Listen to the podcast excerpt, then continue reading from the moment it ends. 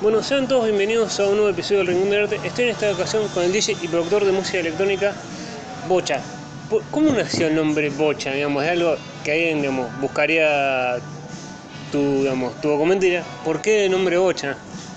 En realidad, eh, bueno, es mi apodo de, de prácticamente casi toda la vida. Y, y bueno, a la hora de buscar un nombre artístico, eh, lo que más me identificaba era, o sea, todo el mundo me conoce por, por mi apodo y no por mi nombre Ah, de pila. sí. Y, y como que para que me, me relacionen más, viste, con, con la persona, ponerme mi nombre que por lo general los artistas usan su nombre de pila, más que nada los, los DJ y los productores sobre todo. Eh, creí más conveniente mantenerme como bocha, eh, que es más fácil de linkearme a mí, Sí, digamos, mi es como. Es como linkan y te ven la, ima- la imagen, es como, no sé, Diego y lo ven todos al mundo Maradona.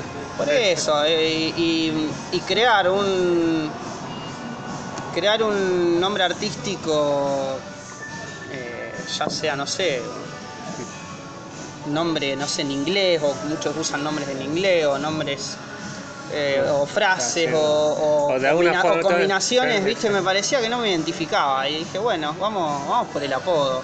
Total, la imagen se va construyendo Y- alrededor del y- artista, y creo. ¿Y cómo nació, digamos, el amor este por la música electrónica? Y allá por el año 2005-2006, yo estaba en la secundaria, siempre fui muy, muy inquieto con, con la música. En, ese, en, ese, en- ese entonces escuchaba mucho rock nacional y estaba empezando a descubrir bandas más del palo de la electrónica, qué sé yo, por ejemplo Radiohead, por ejemplo Gorillaz, que son bandas que me llevaron más para lo electrónico y ahí empecé a, a descubrir que había una movida acá en Rosario, muy under, más que nada de los after, de Sótano, Tokio, una época. Mira, todos esos boliches, uno iba después del boliche para hacer. Claro, porque no había tantos eventos antes. Antes había algún que otra, no sé, audio deluxe, estaban, que por ahí iban cambiando de, locación, después a las Camel yo no llegué, pero eh, pasé cerca. eh, la, la movida electrónica estaba bien en el under. Y bueno, como, como los, los sonidos que empezaba a descubrir iban para ese lado, me, me, interes- me empecé a inte- a interesar en, en el mundo de la Sí. electrónica. ¿Y cómo fue ese paso decir? Digamos, empezar a escuchar y decir, quiero pasar esta música o también... Y no, fueron muchos años. O sea, yo ahí empecé a, como espectador, digamos, a incursionar en, en la movida. Pero hubieron muchos años de, de- de nutrirme de diferentes géneros. Arranqué mucho con el género progressive. También escuchaba trans o iba a fiestas trans y, y como que mis referentes eran... Es la música, ¿no? Viste, a este ahora se, se nombra todo trans o comunidades, más la música, no tanto, entonces... Claro, claro, no, es, son estilos, subgéneros del género electrónico. Y, y bueno, y empecé, empecé a irme mucho a Buenos Aires, a- que allá estaban las, las Sí, fiestas, está- la- ya, estaba, también, la, estaba la Greenfield, sí. estaban las Monpark, las Soulfest. Y ahí empecé a descubrir artistas y empecé como a, a marcar un, un camino de, de- de- de gusto musical y bueno, después me, me fui definiendo con el tiempo, pero fueron muchos años de ser espectador y de, y de- y de consumir, digamos. Sí, de ir aprendiendo de todo y después decir, ok, me quiero, quiero ser, quiero ser DJ. Ah, y sí, sí, fue. Obviamente arranqué como espectador y, hasta que dije, bueno, a ver, quiero, quiero interiorizarme con el trabajo del DJ. Y, a medida que iba descubriendo cosas o, por ejemplo, para darte un ejemplo, al principio uno iba a una fiesta electrónica y decía, ¿qué está haciendo el DJ? Es como, parece como un viaje medio espacial, medio me- como que te mete en una nave y, y te combina sonidos, pero después te vas dando cuenta que en realidad el DJ mezcla música de otros artistas. Y, y ahí te. Y ahí bueno, eh, ya empecé a mirar con otros ojos a, a los DJs y también empecé a mirar a los productores, que son los que le, Sí, los que arman la música y... los que ya, producen la música, que es la que pasan por lo general los DJs. Y, y bueno, y ahí ya van- vas viendo todo un mapa más, más macro, digamos, y, y ahí va, ahí fui, fui, fui volcándome por más por un estilo por el otro, ¿viste? ¿Y cómo fue, digamos, empezar, digamos, a interesarse, interiorizarte? ¿Cuándo fue el punto de decir, ok, quiero ser DJ? ¿Y cómo fue decir, ok, me quiero presentar también? La primera presentación. Eh, y siempre arran- arran- arranca como, un juego, digamos. Entre amigos, yendo a, alguna sala de ensayo, viste que en, su momento estaba La Montaña, que es la que, una de las primeras salas de ensayo de, para DJs. Íbamos con la música, nos juntábamos, estábamos un par de horas, eh, nos divertíamos, íbamos, y bueno, íbamos aprendiendo. Y hasta que surgió la oportunidad de, de pasar música en un bar, en- en- en- más o menos por el año 2012, 2013. eh, Old School, que ya no está más, que es una casona vieja que está por el centro, allá Sarmiento y, y- y Catamarca, ponele, centro de Rosario. Sí, ya una- un bar que, digamos, se lo conoce mucho, pero ya no, ya no existe. No, claro, claro, fue, fue una época, fue una época que había mucha fiesta, había, se pasaba electrónica, había también una movida medio de hip hop, había también... eh, era como un, un- un lugar medio de culto under. Y bueno, eh, pudimos agarrar fijo un ciclo de viernes y ahí empezamos a, a- exponernos, digamos, como artistas. Era como, vamos a, hacer- a tocar.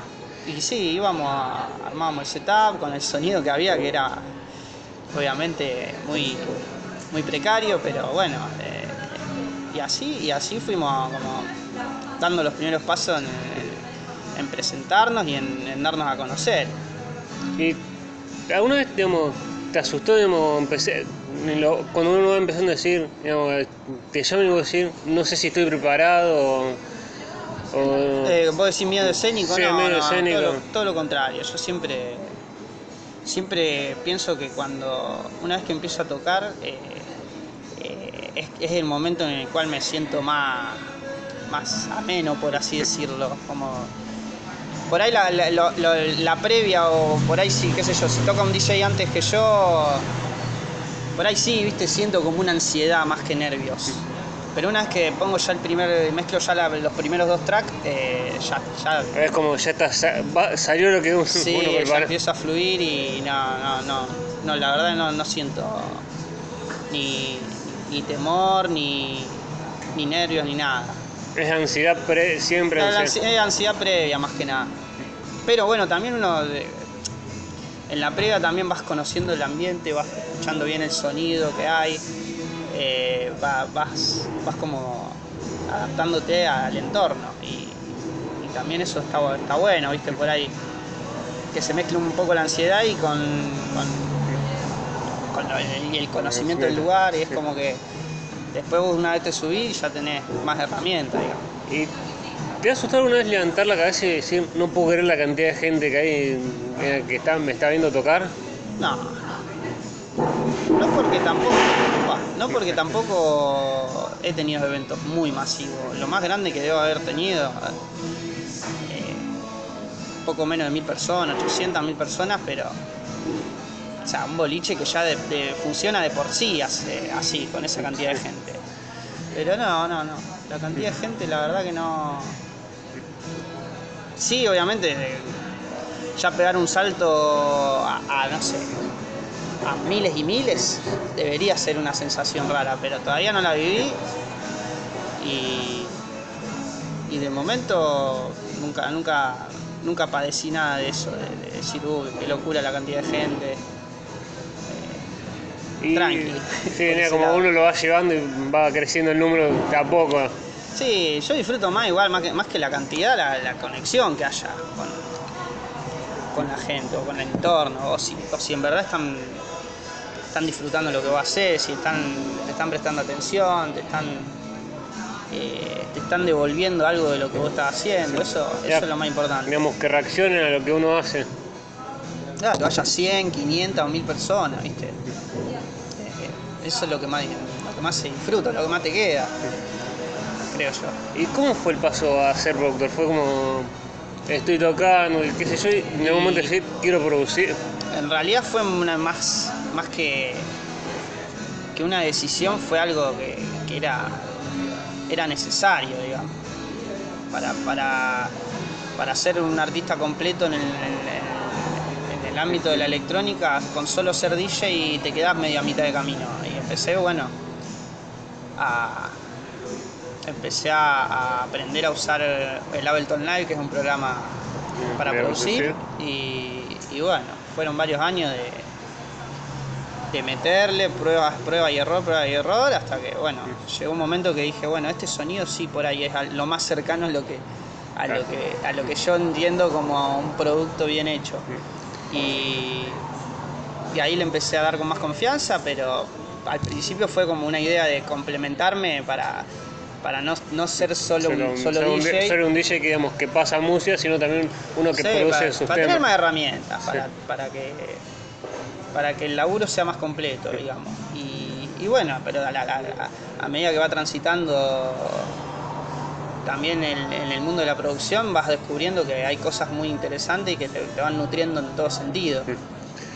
Es como también un aprendizaje de, a poco y te, pa- digamos, te pasó, no sé, estar en un track y decir, no le encuentro la vuelta y, tiempo. de- y después decir, ya, agarrarlo a los dos meses o al mes y decir, cambiarlo completo es- o encontrar la vuelta. Es, es todo el tiempo es así. La vida del productor es todo el tiempo eh, eh, mezclar sonidos que no, no- no- por ahí en un momento no te o suenan bien y al otro al, lo escuchás al otro día y decís, che, esto, esto le falta. O también, viste, la, la, la cabeza viste, va, va pasando por diferentes estados.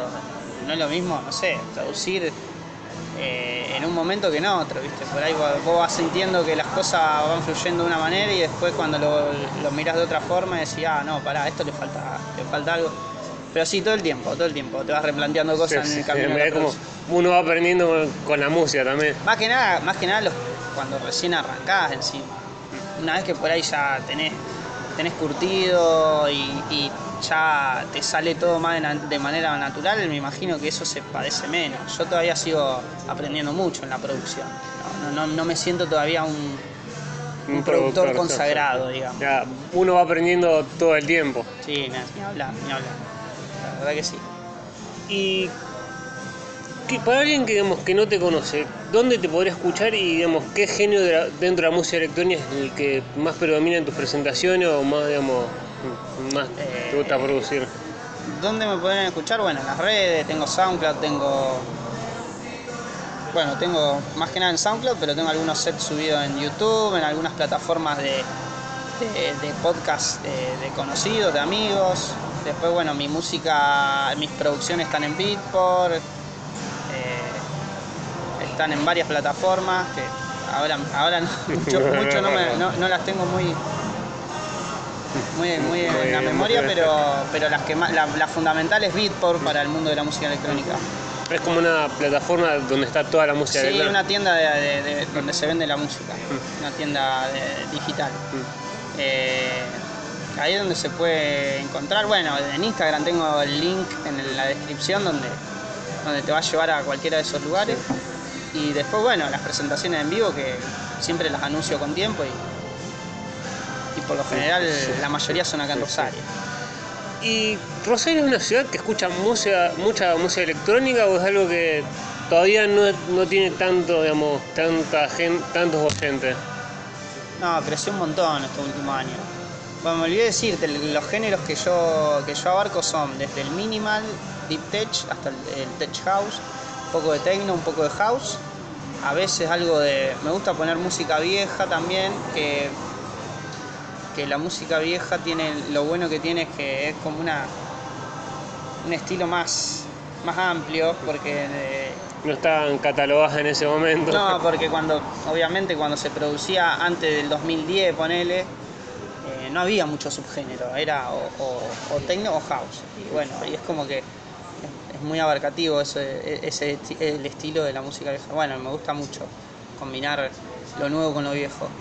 Eh, y, también, bueno, a veces un poco de electro, un poco de, música no sé si comercial, pero con un sonido más, más eh, más.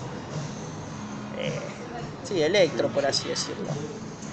Y bueno, con lo que me decías del, de la movida acá, sí, sí creció mucho. Estos últimos cinco años creció un montón. Y bueno, al principio era muy under, como te contaba.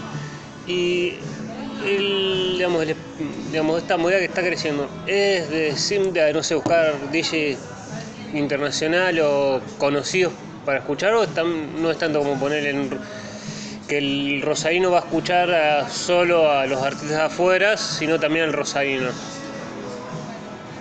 No, crece, crece para mí a raíz de, lo- de los artistas internacionales.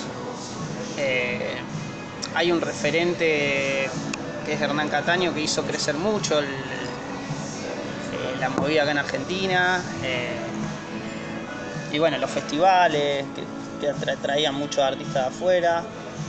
Y bueno, y eso como que fue fue, catapultándose en las grandes ciudades y bueno, y Rosario se subió un poco a esa movida de traer artistas internacionales y, y bueno, eh, ahora más que nada con la productora, la, la número uno que es la OB, fue, fue, fue la que más, más hizo crecer todo, toda la movida haciendo eventos masivos y, trayendo artistas de primer nivel. Sí, y para como también, porque lo he escuchado mucho y a veces como es difícil también tocar acá, pues en los lugares, no hay tantos lugares o también...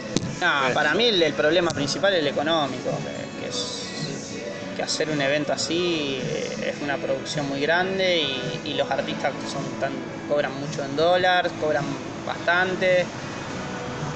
Y bueno, falta falta gente que, por ahí invierta o invierta bien, que bueno, que por suerte empezó a ver estos últimos años acá en Rosario, pero, pero bueno, no, es la misma la calidad que por ahí en Córdoba o, Buenos Aires mismo. Y ¿te ha pasado, digamos, no sé, ir a tocar y, llegar antes o en el momento, digamos, que vas a, tocar y escuchar al DJ que está tocando antes que vos? Decir, no puedo creer, digamos, sorprenderte de, con quién compartiste fecha, no puedo creer el talento que tiene este pibe. Sí, sí, muchos colegas, con muchos colegas he, disfrutado de compartir cabina y sorprenderme y, hasta, hasta, hasta por ahí en el evento era yo el DJ principal y, ellos se han llevado la noche porque hasta- hay, hay muchos artistas nuevos que, que van surgiendo y que, que están, como, como así decirlo, con, con muchas ganas, ¿viste? Y, y sí, sí, me ha pasado, me ha pasado varias veces, sí.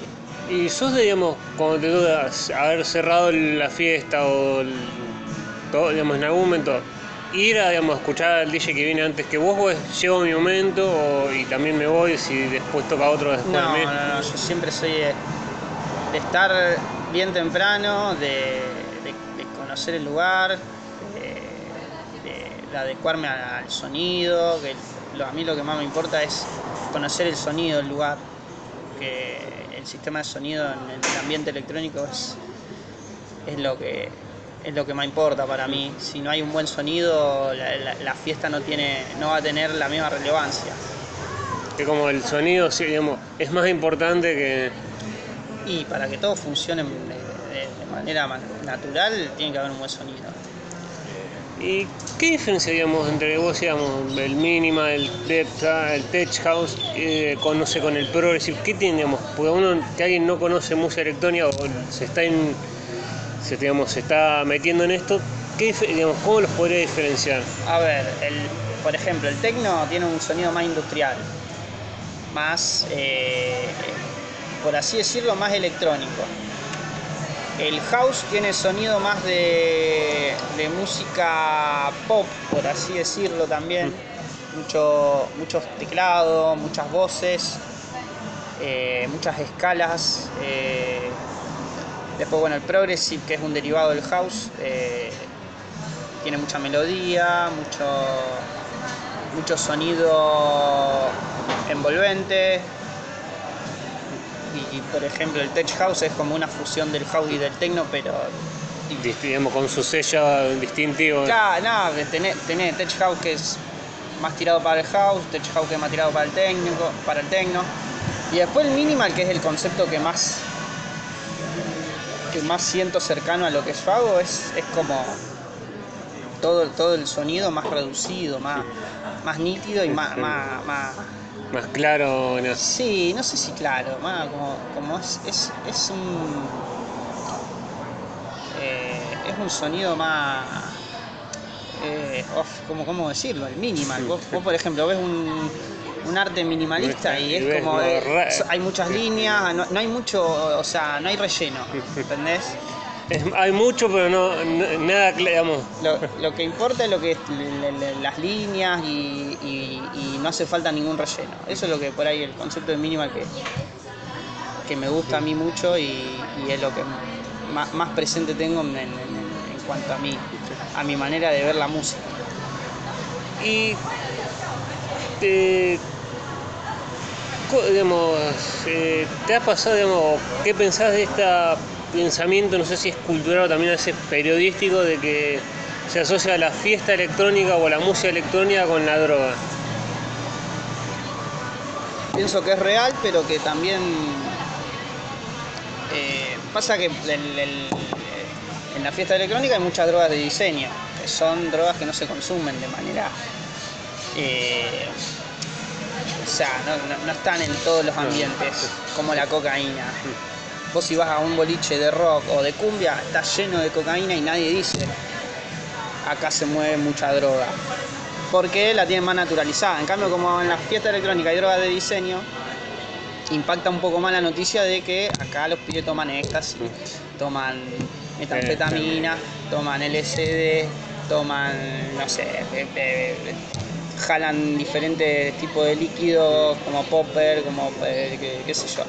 Y eso es lo que, lo que por ahí los, los medios o la, o la, Ah, o la sociedad es como que lo marca más ahí. Marca más eso porque es algo desconocido, pero la, la cocaína está en todos los rincones de, de- de todos los barrios de, de la Argentina y es la, droga más, más ¿cómo, se- cómo se dice? comercializado, ¿no? Sí, comercializada y más, y más adictiva que, que, hace- que- que- que más hace mierda a la sociedad. Y, y bueno, ponen el foco donde les conviene. Es como, como no le gusta tanto, no, no es tan popular como no sé, el rock o la cumbia. el- Mirá la cantidad de artistas de rock que se, que, que- que- que- se la pasan. eh, no sé si se mueren en la palabra, pero. Pero ya que la terminan pasando. Se arruinan con la, con la cocaína o, o con drogas que son de consumo casi, hasta te digo, legal. Es, es casi como co- a uno es- parece hasta común y legal y no, y no todavía no lo es. No, no, y bueno, es el tema, que no, no te voy a decir que no es cierto que, que el estigma está, que la, que la droga está, pero el foco que se hace no, no me parece que, que esté bien balanceado con los otros ámbitos. Y eh, ¿cuál, digamos, ¿cómo fue esa presentación en Jet? Digamos, que, ¿Cómo te llamó y cómo también te llega esa propuesta? Bueno, es. En Jet, yo el contacto lo tengo por una amiga de Buenos Aires, que en un cumpleaños, el- uno de los chicos que organiza, me, yo fui a pasar música, un cumpleaños entre amigos, y me escuchó y le dijo, que, le dijo a mi amiga que le gustó mi música. Obviamente eh, cruzamos los contactos y coordinamos coordinamos Los- la fecha. eh, coordinamos la fecha. Él, él manejaba un ciclo los viernes ahí en Jet que es para mí uno de los boliches más emblemáticos de Buenos Aires.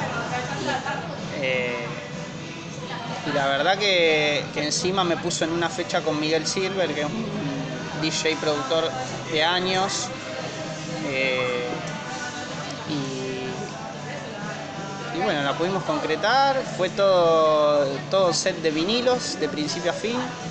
Yo abrí la noche en formato Open Warm Up y después cerraron Miguel Silver, Miguel, Miguel Silver y, y Lal, que es el otro DJ que, es organizador y que fue el que me invitó.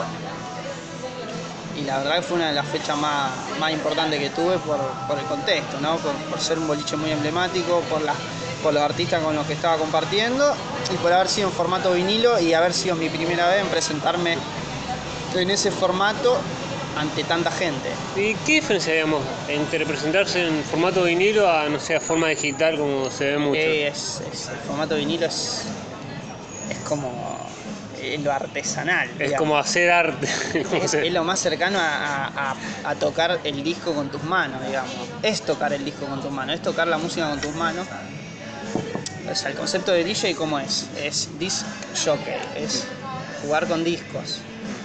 Eh, y el vinilo es, es literal el juego con discos, digamos. Y, y el sonido analógico no se compara con nada. Y el arte, y el arte también de mezclar, de, de solamente tener que usar el oído, de no tener ningún ninguna pantallita que te avise Sí, que, esto- en por acá acaba- No, no, es solo oído y eso a mí me es, es, es algo que me vuelve loco. Me vuelve loco tener que usar sí o, siempre sí o sí el oído y depender de mi oído, que es algo que, que me encanta usarlo y, y bueno, es una, es una de, mis de, mi- de mis mejores facetas, digamos. ¿Y cómo, digamos, cómo fueron esos artistas digamos, que mencionas vos, Miguel y, y Lale? Digamos, ¿Eran como, no te vieron tocar y te saludan, digamos, te saludan así nomás o es como, digamos, tienen, son humildes, además ya se han conocido? Hubo mucho respeto. Yo cuando terminé mi set me felicitaron, me... Más que nada Miguel me dijo, ¿hace cuánto que tocas con discos? Yo hacía bastante poco que tocaba y quedó sorprendido. Y bueno, y tuvimos un intercambio muy, muy respetuoso y la verdad que yo también lo respeto mucho porque es un, un DJ con mucha trayectoria y, y- verlo tocar en vivo, después de- con discos, después de, de que yo le calentara la pista, fue muy gratificante.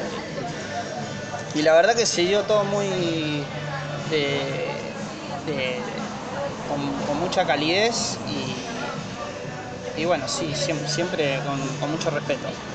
¿Y el cuerpo pasa factura, digamos, el estar tanto tiempo parado tocando? ¿O es Sí. uno que, o uno es como, ok, ya está, Un bajemos? montón, un montón. Siempre me, queda la cintura, los músculos de arriba de la cintura. no, no tengo ni idea. Pero bueno, eh, durante, durante, durante, durante el momento que, lo estoy haciendo lo disfruto y no, no pienso en el dolor. Pero bueno, después si, si, si llego a casa, más si después me voy de after o algo, algo por el estilo, agarro la cama y el- es- no sé, es una nube. Es, es como descansar los, los, más- los músculos. Descanso como- eterno. No, no, pero, pero sí pasa factura al cuerpo más a esta edad. Yo ya tengo mis años, va, no soy tan grande, pero hace bastante años que estoy en la movida y hace bastante que, que voy a fiestas y, y sí, sí pasa factura al cuerpo. ¿Y crees que, no sé, que radios o, o productores estén en, digamos, productores como, no sé, que estamos acá cerca de la M90 radio o, radios de digamos, empiezan a pasar música, también ayuda al crecimiento de los, de, los productores o también de la movida de la música electrónica? Y sí, todo suma, obvio. Eh, por ahí ahora está perdiendo un poco la radio, la radio tradicional, eh, se, se está volcando todo más para el streaming, ¿viste? Eh, pero eh, yo creo que la pandemia ayudó mucho, lo- los podcasts, los set en vivos. eh, eso generó como, como una como que se mantenga aunque sea un poco eh, presente, viste, el artista. pero sí, sí, suma. Suma en su, justa medida, ¿no? No es, que, no es que te va a catapultar aparecer en una radio con un, con un programa, no sé, semanal o, lo que sea. Creo que esa época ya pasó. Me acuerdo cuando estaba la Delta en Buenos Aires, que ahí estaban Ahí, ahí estuvo mucho tiempo Hernán Cataño. eh, Yo creo que ahora, ahora directamente podés conectar, podés conectarte en vivo desde alguna red, ya sea Sí, Instagram, y, y, resolver por ese lado. No, no, no tiene tanta fuerza la radio, pero sí suma, obviamente. ¿Y cómo fue, digamos, el, el, to- el estar tocando y en el 2020 te dicen quédate en tu casa, no puedes tocar, digamos, uno no puede producir ni tocar, era difícil, era como... bueno, será un momento y ya poder volver Eh, a tocar. A mí, a mí me, me, me- me cortó bastante las piernas porque venía, venía con, un, con un principio de año muy, muy, muy alentador, había tenido varios eventos, eh, estaba haciendo yo mis propios eventos, estaba teniendo mucha cabida en muchos lugares y me cortó en seco y, bueno, al principio uno dice, bueno, me voy a poner a producir. Arrancás con la producción y después eh, pasa el tiempo y ves que la cosa no avanza y decís, che, esto no sé si me va a servir, qué voy a hacer, grabás un set en vivo, lo, lo subí en tus redes, tenés una buena recepción, pero no, como que no termina alcanzando y, y fue como muy... Fue un corte brusco que, que me hizo replantear muchas cosas. Fue como faltaba esa devolución de la Sí, gente. el- es lo principal. En el laburo del DJ. O sea, yo que, yo que soy más DJ que productor, eh, me, me- me- me afectó bastante. Obviamente el que, el que por ahí es productor se sentó en su. se sentó en el estudio y, y empezó a hacer música a rolete. Sí. Yo hice eso al principio, pero después como que. No, no, no, me sentía que me faltaba algo, obviamente. ¿Y cómo fue, digamos, esa si hubo una presentación después, digamos, del aislamiento de que se pensó a poder tocar? ¿Cómo fue esa primera presentación? ¿Era como, por fin puedo volver a tocar o era como Y en realidad con mucho miedo, digamos, y no pase nada? fue muy gradual, yo arranqué, yo medio que volví a, a pasar música en bares, viste, que era lo más lo que había permitido. Eh, y era con un público sentado y no era lo mismo. Eh, no te voy a mentir, eh, he, he estado he estado en alguna que otra clandestina eh, de 30 personas por Sí. ponele. Y bueno, eh, es, es un contacto, ¿viste? Tenés algún intercambio. Pero no era lo mismo. Pero no es lo mismo que presentarte oficialmente en un boliche, que la gente vaya a verte a vos, que, que todo, todo lo que implica una buena presentación en vivo. Y digamos, mencionando la clandestina, ¿te daba miedo digamos, cuando aceptabas decir que no pase nada, digamos, que no, no venga la cana o algo? digamos, ¿Pudiste eso de, pasaba mucho, llegaba, la policía se sustraía el elemento laburo del DJ y era como, Y estaba Como- todo bastante cuidado, sí, está, sí estaba el riesgo, éramos conscientes, pero no, no, no, no eran clandestinas grandes, eran más con capacidad muy limitada y más, más para, para hacerlo entre amigos, no, no, nunca, nunca, nunca hubo ese miedo, digamos, de llamen a los vecinos o algo no, así. nunca pasó nada, no, y fueron pocas, dos o tres nomás, y, y, eh, ya te digo, entre amigos y, y no, no en eventos para, no sé, 500 personas, no, no, clandestina hasta 30 como máximo, fue, fue bastante cuidado el asunto. Pero bueno, ma- mantuvo, aunque sea un poco viva la llama de, de- de tocar. Sí. Era como, por lo menos estoy tocando. Por lo menos toqué para amigos, con gente, compartí. eh, se pasó un buen rato. Y, Pero obviamente no es lo mismo.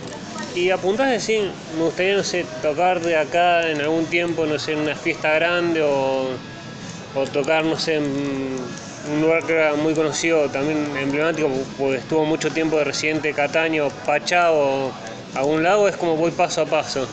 No, sí, claro, obvio. Sí, sí, me gustaría.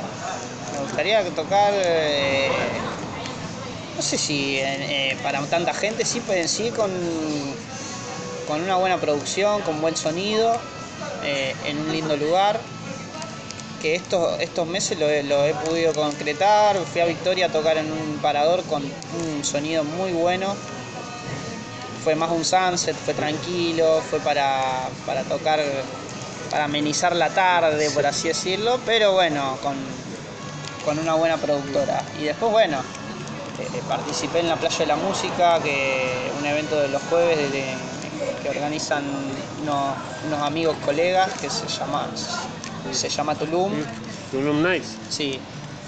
Y ahí también había una buena producción y un, un lugar increíble. No era para tanta gente, pero bueno, eso para, eso para mí ya es suficiente. Que haya buen sonido, haya un buen ambiente y, y el lugar sea ideal. Y es, es distinto el público, digamos, de, como decías vos, tocar en, digamos, de- en Victoria, en Buenos Aires, tiene otro, otra respuesta al público, el público, digamos, ya sea de Rosario, otros lados, es como... Ah, es totalmente diferente. De tocar en Buenos Aires es como. Es como tocar en Europa, va. Obviamente no.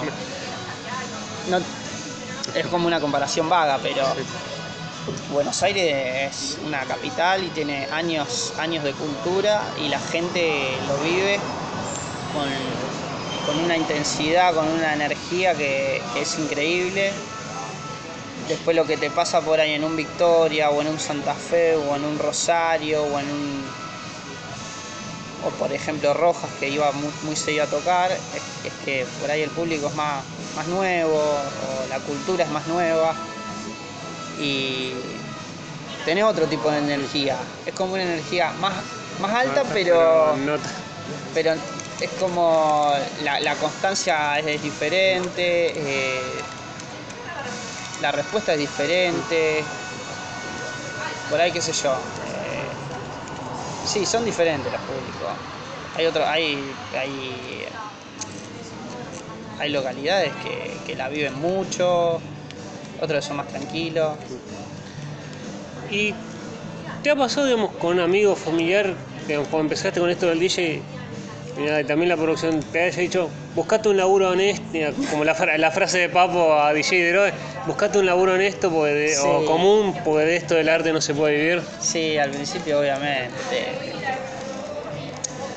el, el entorno duda, viste, de lo que estás haciendo, duda de, de- de tu capacidad, qué sé yo. Pero a mí la verdad nunca me importó, yo siempre le para adelante. He tenido, he tenido algunos, eh, algunos momentos que por ahí le, le- le- le bajé un poco el, el- el enfoque. Eh, pero, pero nunca dudé de mí y, y sí, sí, siempre, siempre le- por ahí les cuesta entender a los más grandes eh, que, que uno, que uno lo hace por pasión y bueno, no, qué sé yo. Sí. Que no tiene esa constancia, lo que se dice mucho el laburo común de 8 horas o de, de lunes a viernes. No, obvio, obvio. Yo igual siempre, siempre a la vez de ser DJ, eh, siempre mantuve eh, una estabilidad laboral aparte, por el hecho de tener que mantener una familia. Yo tengo una nena de 5 años y bueno, eso, eso hizo también cambiar un poco las prioridades en su momento. Y, y bueno, también, también tuve que, tuve que, que pasar momentos difíciles en los cuales había que, que decidir eh, por, por alguna prioridad sí, o por otra. Y te, digamos, ¿te ha pasado digamos, de estar laburando y decir, por favor, que llegue el fin de semana que quiero tocar? ¿O era como, digamos, tocar un día y tener que laburar y decir, ¿por qué me estoy levantando a laburar? Y pasa, pasa, sí, sí, depende. Es muy relativo, pero sí, sí. Eh, más que nada la primera, de, tener un evento el fin de semana y estar, estar pensando en eso, estar eh, poniendo la energía en eso. Y, y cuando llega y si sale todo bien, es, es un, es un momento muy lindo y después no, a la, a la inversa no, la verdad que no, no me quejo. Si, si- si la pasé bien el fin de semana y después tengo que laburar, me la banco. ¿Y cómo, digamos, cómo se baja uno, digamos, esa adrenalina o devolución, digamos, de energía que, que tiene el público y vuelve a ser la persona que era antes de tocar o para relajar y decir, la vida así, digamos, hay que volver a bajar un poco la, la adrenalina. bajar a tierra. Sí. Y, y pues, eh, hay que descansar. se duerme, se, se recupera un poco y, y- y bueno, después, obviamente, eh, el momento ya pasó y, y ahora ahora enfocarse en lo que en lo que corresponde la verdad no me enredo mucho yo, vivo el momento de, de- del evento al máximo y después bueno me recupero como sea para, para rendir en lo que tenga que rendir y, y no, no, últimamente no me afecta mucho. La, puedo, la puedo manejar, la puedo pilotear como se dice. Y estamos, digamos, que tu pareja o tu hija, digamos, estén escuchando, digamos, vos estás produciendo o tocando y te dicen, bueno, ya está, digamos, no- que no, no se aguanten tanto la música electrónica, o es como, saben no, que no, esto... no, no, no, no, ellos también les gusta, así que no hubo problema. Igual, igual en este momento no, no, no, estoy, no estoy más en pareja con la mamá de mi nena, pero, pero sí, en, en el momento que, que- que sucedió, nada, nada, siempre, siempre hubo apoyo. Y, antes, al principio de- iban y, y tocaban un estudio, digamos, de música electrónica, o que hacía música electrónica. ¿Cómo un estudio, digamos, es distinto al estudio para, digamos, que va un cantante a producir un tema o es muy parecido, solo que está la bandeja? Eh, Es, es muy similar a un estudio de, de música tradicional que tiene una batería, uno tiene los ampli. Nada más que en vez de tener todos esos instrumentos, tiene una consola, tiene las consolas, el mixer, hay un sonido más de, de estudio, por así decirlo, con monitores de estudio y, y es como una especie de cabina encerrada en un estudio. Mira, sin público porque uno está grabando. Sin público, claro. Sí, sí, sí. Eh, y ¿cómo debemos producir para sellos de, digamos, de afuera o que te acepten tracks, digamos, En realidad vos arrancás a producir y después ves a dónde lo mandás. No es que decís, bueno, voy a producir para este sello. Pero una vez que, que el sello acepta tu, tu EP o lo que fuera, la verdad es que es algo que te sorprende a veces, otra, otras veces es lo que vos esperás, pero por lo general sí está bueno porque, es lo No. que uno trabaja? porque que acepten tu música no es poca cosa, ¿viste? Y más en sello de, de Europa o el sello reconocido, que he estado en varios muy importantes y, y sí, sí, es, un- es un- es una buena sensación. Eh, ¿Y cómo en la- te sorprendió un sello decís, no puedo creer que digamos, hayan aceptado este, este, digamos, este track o este set? Sí, uno que se llama Ole Records, que en su momento me sorprendió porque era eh, era un sello que estaba bastante leveleado, de deep, de deep tech y y bueno, cuando le mandé el demo le dijo que le interesó mucho, que le gustó, que lo quiere, lo quiere, lo quiere meter en un, en un compilado de varios artistas y, y yo la verdad que obviamente uno lo envía con la ilusión de que te digan que sí, pero así como le envía ese sello, le envía a varios otros que te dan la negativa. Y cuando me dijeron que sí, me sorprendí bastante y, y bueno, la verdad que lo disfruté. Y digamos, cuando estabas en pareja, que alguna vez tocas, alguna vez, digamos, tu pareja o otra, no sé si en este momento, digamos, antes, te hayan dicho, no me gusta, digamos, que toques porque, es- viste, pasa mucho con el DJ que toca en boliche o en fiesta, que se acerque gente a la cabina o esos celos de se acerca una, una chica para... Y sí, pero yo creo que es natural, es normal que pase. O que por ahí terminás de tocar y, y tenés que volver a casa y vos por ahí tenés la oportunidad de volver a seguir tocando en un after, qué sé yo, y bueno, eso obviamente hay que hay que tenerlo, hay que poner todo en la, en la balanza y, y bueno, a obviamente hu- hubieron desacuerdos, sí, es normal, me parece, que en la vida de un artista haya desacuerdos con, con el entorno. Creo que es algo que pasa seguido. Y eh, ¿cuál, digamos, ¿cuál fue el track que vos dijiste? Dijiste no puedo, ña, este track es lo mejor que me sorprendió, ña, o te sorprendió también y cuando lo pusiste la reacción de la gente, digamos, de contenta o de decir no puedo creer, digamos, la reacción de la gente con este track. Uf, eh, y hubo una época que, hace varios años que yo consumía mucho la música de. Es un productor alemán, Sidney Charles se llama. Y había un tema que yo ponía casi siempre, que cada vez que lo ponía eh, el público explotaba, porque es, es como un tech house medio, medio tirando a techno, bien oscuro y bien pesado. Y, y, las- y la- y el público siempre respondía muy bien porque era muy agresivo el track, era, era con, con sonidos muy, muy violentos y hacía que la gente eh, levante, ¿no? Y, y bueno,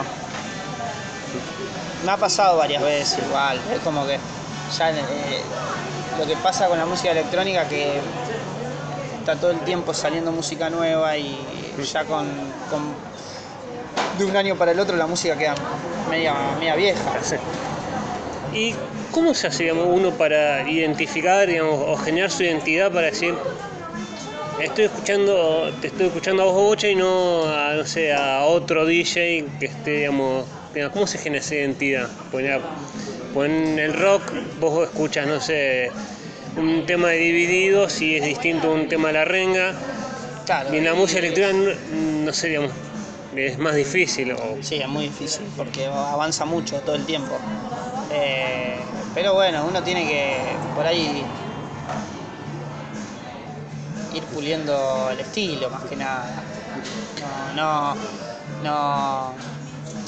Si bien puedes ir probando en el camino, decir, bueno, a ver, quiero, quiero probar un poco más de techno, o quiero probar un poco más de house, o quiero tocar música más tranquila, o quiero tocar música más arriba. Eh, pero yo creo que, eh, que es más a la larga, que se, que se va puliendo todo y. Y bueno, yo ah, creo que últimamente estoy encontrando un poco más un horizonte de un estilo que, que, me, que, me, que, me, que me identifica más. y, digamos, y esa identificación. Es difícil digamos, decir, me estoy encontrando a mí y, y el público a veces no reaccione como uno quiere. ¿no? Y a veces sí, a veces sí. Eh, pasa que también van sur- van surgiendo muchos artistas nuevos ¿no? en el camino. Y, te vas sorprendiendo vos también de otros artistas y, es, y eso también te, te va nutriendo, te vas, eh, te vas nutriendo, te vas influenciando y, y bueno, eh, eh, es, el tema, es el tema de la música electrónica que, varía, varía bastante, pero bueno, uno trata de perseguir siempre un sonido que, que lo identifique. Y eh, alguna vez te dijeron, digamos, eh, la música electrónica no es música o, o uno, digamos, lo acepta y lo, alguien de afuera lo va entendiendo. Para mí, de- de- quizás al principio sí, lo he escuchado, no me interesó en lo más mínimo, no me afectó, pero creo que últimamente la gente está comprendiendo más a la música electrónica, la está, la está pudiendo, la está pudiendo entender un poco, un poco mejor, ¿viste? Porque también, eh, sin ir muy lejos, el trap es música electrónica. Sí, en es como con base, Es eh, otro tempo, otra va, otro, otro ritmo, pero eh, está producida con los mismos elementos que se produce la música electrónica. Eh, Y vos lo escuchás a Bizarrap Claro. eh, en el Lula Palusa y, Y tocó un mez- tema de mezcla su tema con mezcla sus temas con música electrónica Sí. y, y no, es algo que, que por ahí ahora se está la gente lo está viendo de otra forma. ¿Y te ha pasado alguna vez que, no sé, vos tenías pensado tocar una cantidad de horas o un tiempo que te han contratado y que se te haya extendido o acortado la presentación? Un montón. Un- Una vez en Santa Fe eh, iba a tocar tres horas y terminé tocando casi seis porque, porque el lugar me decían seguí, seguí, seguí. eh, la gente estaba muy bien, estaban, la estaban pasando bien y yo seguí hasta la hora que, Que te dijeron, ya está, que dijeron bueno listo y pasaron como dos o tres horas de, a- de- de más de lo que tenía que tocar. Y sí, sí, sí, me ha pasado.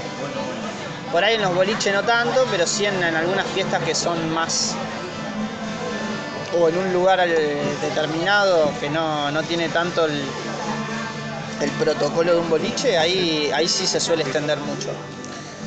Y eh, la música electrónica paga bien, digamos, es- el DJ, digamos, es, porque he escuchado muchos bailarines, digamos, el baila, en la, danza no paga también. ¿La música electrónica es algo, digamos, al DJ se le paga bien o, digamos, uno llega con un contrato o cierra una fecha por tanto... Y, y eso es muy relativo. Eh, por lo general sí, por lo general se llega a un acuerdo que, que- o por lo menos yo me manejo así, que yo llego siempre a acuerdos donde nos convenga a todos. Si voy a tocar en un, en un bar que, que hay 100, 150 personas, no voy a pedir una locura de plata, porque sé que, No te lo van a poner. que no me van a poder pagar o ponerle que me puedan pagar, pero que, que no les va a rendir a nadie, ni a ellos. O sea, a mí me va a rendir obviamente, siempre, pero trato de adecuarme un poco al contexto. Eh, depende mucho de la gente que organiza. Hay gente que organiza se maneja de una forma y otra que gente que organiza se maneja de otra. Algunos prefieren recortar, otros prefieren eh, pagarte lo que vos que, para que vos te sienta bien y bueno, eso, eso va variando. Creo que en todos los ambientes artísticos pasa eso. ¿Y te ha pasado, digamos, como... hay un caso muy conocido acá en Rosario con una banda que tocó en, Café La Flor y le pasó algo a un... a un- hecho fortuito, a- a- digamos. Sí, un hecho, fortuito, digamos, estar tocando y decir, ¿por qué, miedo- por qué estoy tocando? Eh? Darte miedo, decir, enchufar algo, que, quemar un parlante, una consola, decir, que pase algo en- que no está bueno. No, nunca sufrí nada de eso. La verdad que por suerte nunca me pasó nada eh, eh, o en algún evento que yo participé, digamos. Eh, pero he ido a eventos donde se les ha tratado muy mal al público, donde, la- el, el- donde el personal de seguridad ha maltratado mucho a la gente y esas son cosas que son feas. Pero bueno, pasan también en la mayoría de los boliches. Sí, pasa en todos lados. Es algo que no tampoco te lo puedo uh, nombrar como algo, algo que me haya quedado con esa sensación, Sí. pero, pero no, no. Por suerte todas las veces que, que participé en eventos salió todo bien dentro de todo. A veces fallan algunas cosas, pero no tanto como para lamentarse. Mm, Y- mm, sí, no levantarse uno y tampoco que pueda. No, no, no. Por suerte no. Y eh, me quedé, pues un placer esta charla, pero eh, después digo, lo va a escuchar la gente, por así, en un momento decir qué largo que quedó, pero lo va a disfrutar, cálculo. Eh, te hago la última, sí, en dos partes. Bien. Eh, la última, mira, la primera parte la última es, desde que arrancaste hasta ahora, mirás para atrás y decís, me arrepiento de algo o no, y, qué le, y la segunda parte es, ¿qué le dirías a alguien que se quiere animar a arrancar pero a ser productor o DJ y por algo, por un prejuicio o algo, no se anima? ¿Qué le dirías vos para que se anime? La primera es si me arrepiento. eh, es, es rara esa pregunta. Como que por un lado te arrepentí, por otro lado decís, bueno, pasó lo que pasó para. Por algo pasó y. Y bueno, te hizo. Te hizo pensar, repensar, te hizo cambiar. Yo creo que no, todo, todo me sirvió de aprendizaje. Lo que me pasó ya sea negativo o positivo, me ha servido, en, cierto modo me ha servido. Así que, que no, no, no, no te voy a decir que me arrepiento, sí, quizá por ahí me hubiese manejado de otra forma en algunas, en algunas situaciones, pero, pero no, no me arrepiento de nada. Eh, y después para la gente que, o para los chicos que, recién arrancan o quieren hacer una carrera artista, no, pri- principalmente que que, sean apasionados con lo que hacen, que, que, no, que no se dejen llevar por los momentos difíciles, que sean fuertes, que, que, que tomen todo como una experiencia, que no, que no bajen los brazos, que, que conozcan bien el entorno donde están, que, que, se, que se, manejen con respeto. eh, y bueno, que, que trabajen, que trabajen duro. En algún momento van a encontrar lo, lo- lo que ellos quieren, trabajando duro, eh, dándole para adelante, van a, van a encontrar el camino y que no se den por vencidos, que no bajen los brazos, que, que la música siempre está llena de momentos hermosos, que, que hay que aprovecharlo y, y hay que transitarlo de la, de la manera más natural posible. Bueno, muchas gracias Bocha por esta charla y por, por lo lindo que salió. Bueno, te agradezco a vos.